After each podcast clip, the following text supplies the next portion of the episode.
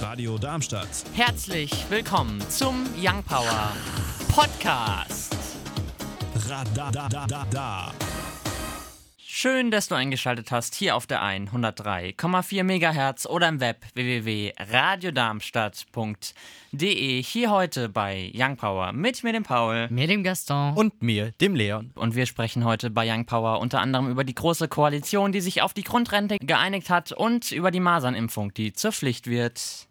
Wir springen rein ins erste Thema für heute. Masern können zu schweren Gehirnentzündungen oder sogar dem Tode führen. Umso verständlicher ist Spahns Aussage, dass Masernschutz dem Kinderschutz diene. Über 450 seiner Abgeordnetenkollegen folgten dem Bundesgesundheitsminister. Rund 90 stimmten gegen das Gesetz und 105 standen dem Entwurf neutral gegenüber. Nun ist eine Masernimpfpflicht für Kinder und das Personal von Kitas und Schulen vorgesehen. Auch Tagesmütter und Bewohner sowie Mitarbeiter von Flüchtlingsunterkünften oder Gesundheitseinrichtungen müssen die Impfungen vorweisen. Andernfalls droht der Ausschluss oder Bußgelder bis zu zweieinhalbtausend Euro für die Eltern oder Einrichtungen. Die Möglichkeiten werden durch die Schulpflicht teilweise eingeschränkt. Obwohl die Masernimpfung nicht aufgefrischt werden muss, erfolgen zwei Impfungen zwischen dem ersten und zweiten Lebensjahr. Die zweite Impfung ist demnach keine Auffrischung, sondern eine Wiederholung für den Fall, dass die erste nicht anschlug. Bis zur Herrenimmunität, die bei 95% beginnt, fehlen noch 3%. Kleinkinder bis zum ersten Geburtsjahr oder Menschen, die die Impfung nicht vertragen können, sind dadurch auch geschützt. Was haltet ihr denn davon? Also, ich bin persönlich äh, wirklich für Impfen, weil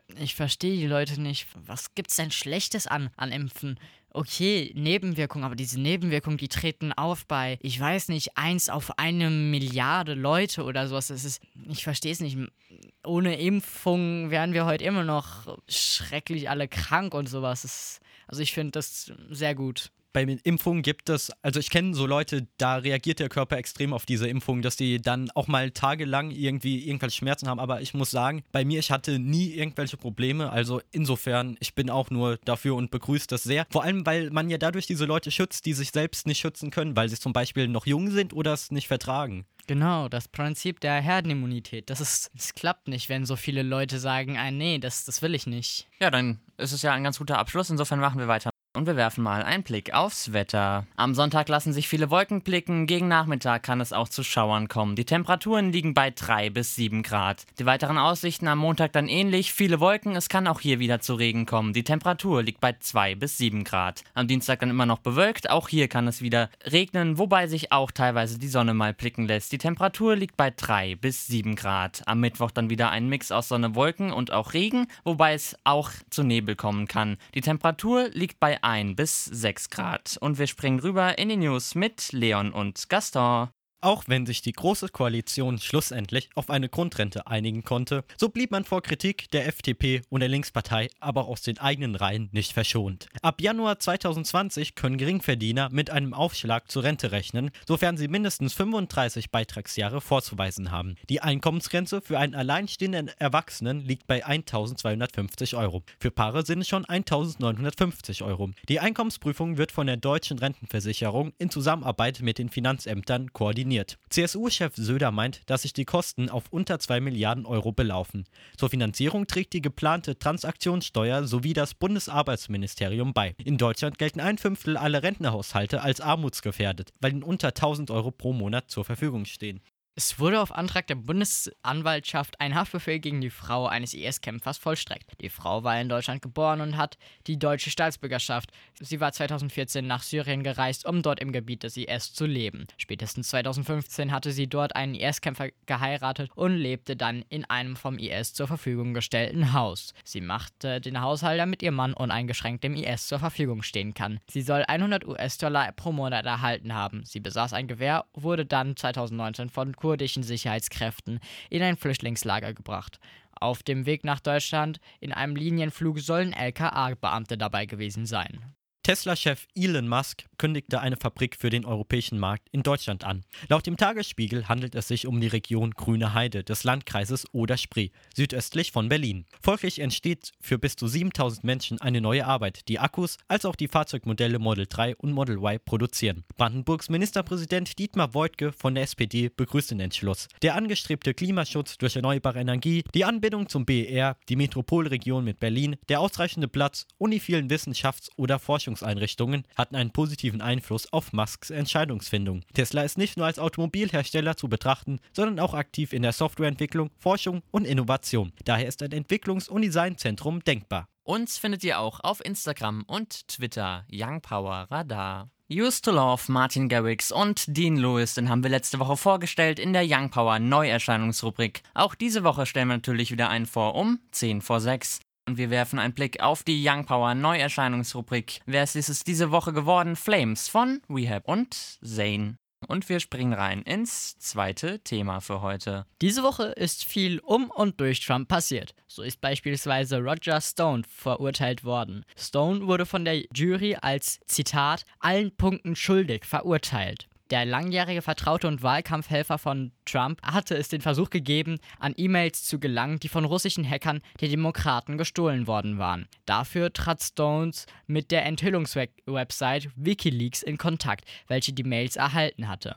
Bei einer Befragung zu diesem Thema hatte er vor einem Kongress gelogen. Jetzt wird das Strafmaß von einem Richter festgelegt, was sich mit einer Haftstrafe von bis zu 20 Jahren auswirken kann. Ebenfalls begnadigte Trump einen Militärchef, welcher wegen Mord an Zivilisten verurteilt wurde. Ein zweiter Begnadigter wurde degradiert, weil er auf einem Foto mit einer Leiche posierte. Die Ex-Botschafterin Mary Ivonanovic wurde von Trump stark kritisiert mit den Worten auf Twitter, egal wo sie hinging, wurde es schlimm. Trump wird damit von Rechtsexperten eine Manipulation an Verhörten wie im Lehrbuch zugesagt. Ja, es ist einfach ziemlich abgefahren, was Trump da aktuell so alles macht. Und also, zweitens verstehe ich zwar auch nicht, wer mit einer Leiche freiwillig ein Foto macht, aber das ist eine andere Sache. Ähm, wie seht ihr denn die aktuelle politische Lage in den USA? Also ich meine, bei Trump kann man sich ahnen, wie er darauf reagiert, aber letztendlich, wenn man äh, nur die richtigen, wenn man nur die richtigen Beweise findet, dann sollte es ja kein Problem sein, das Impeachment-Verfahren durchzuschlagen. Ja, wir sind auf jeden Fall mal gespannt, was da alles noch auf uns zukommt, während Trump noch Präsident ist in den USA.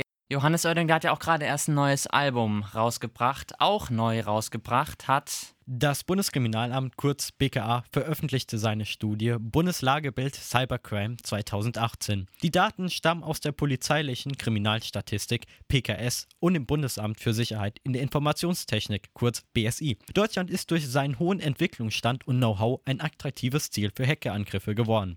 Bei der Befragung von 300 Führungskräften aus kleinen und mittelständischen Unternehmen gaben 30 Prozent an, bereits einen wirtschaftlichen Schaden durch Angriffe auf deren IT-Systeme erlitten zu haben. Das BKA registrierte im letzten Jahr über 87.000 Fälle von Cyberkriminalität. Im Vergleich zum Vorjahr ist das ein Anstieg von 1,3 Prozent. In fast drei Viertel der Fälle handelt es sich um Computerbetrug. Die Studie kommt zu dem Fazit, dass der Trend zum Diebstahl digitaler Identitäten ansteigen wird. Bei DDoS-Angriffen steigt die Quantität, aber auch die Qualität. Der Erfolg von Phishing-Mails ist nur noch halb so groß wie im Vergleichsjahr 2017. Der offizielle Gesamtschaden durch Computerbetrug und missbräuchliche Nutzung von Telekommunikationsdiensten mindert sich um 10 Millionen Euro auf 61,4 Millionen Euro. Die Privatwirtschaft geht von 100 Millionen Euro Verlust aus. Also hier in Deutschland, äh, ja, Vorreiter in vielen Positionen, aber Digitalisierung ist so eins der Sachen, wo Nachholbedarf ist. Das merkt dann, man dann vor allem an so Sachen, wenn dann die Angriffe steigen, weil dann vielleicht die Infrastruktur oder die Abwehrmöglichkeiten noch nicht ähm, voll ausnutzbar sind in Deutschland, weil die Digitalisierung einfach nicht vorangetrieben wird. Also ich muss sagen, ich bin froh, dass die Phishing-Mails so drastisch zurückgegangen gegangen sind. Am schönsten wäre es natürlich, wenn es bei 0% ist. Aber ich bin froh, dass ich schon mal, dass Deutschland so weit gekommen ist. Aber ich muss sagen, jetzt heute in dieser Welt, wo alles vernetzt ist, sind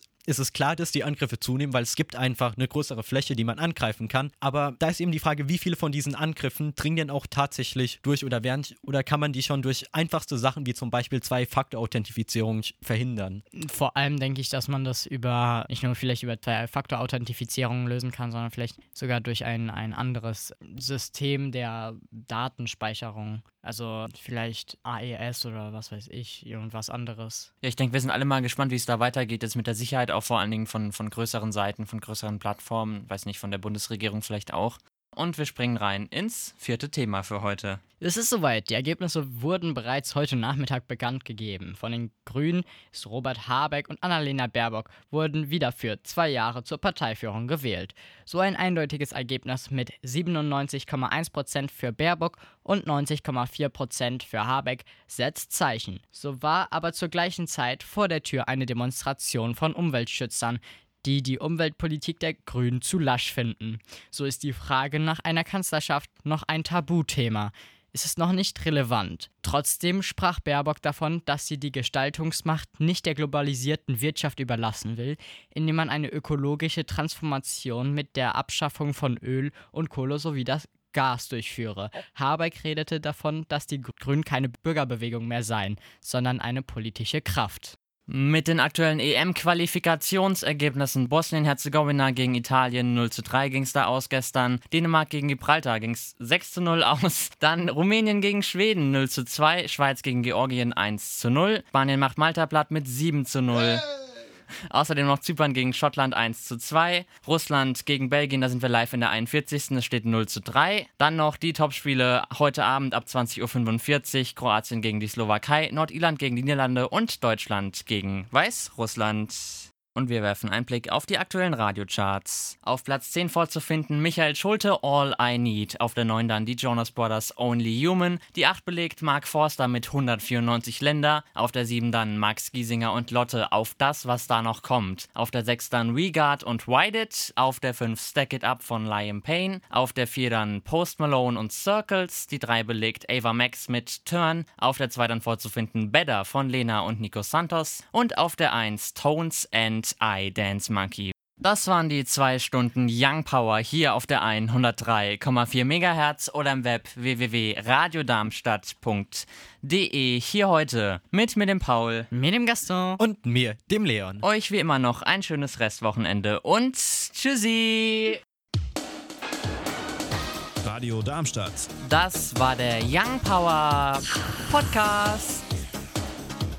Radadadada.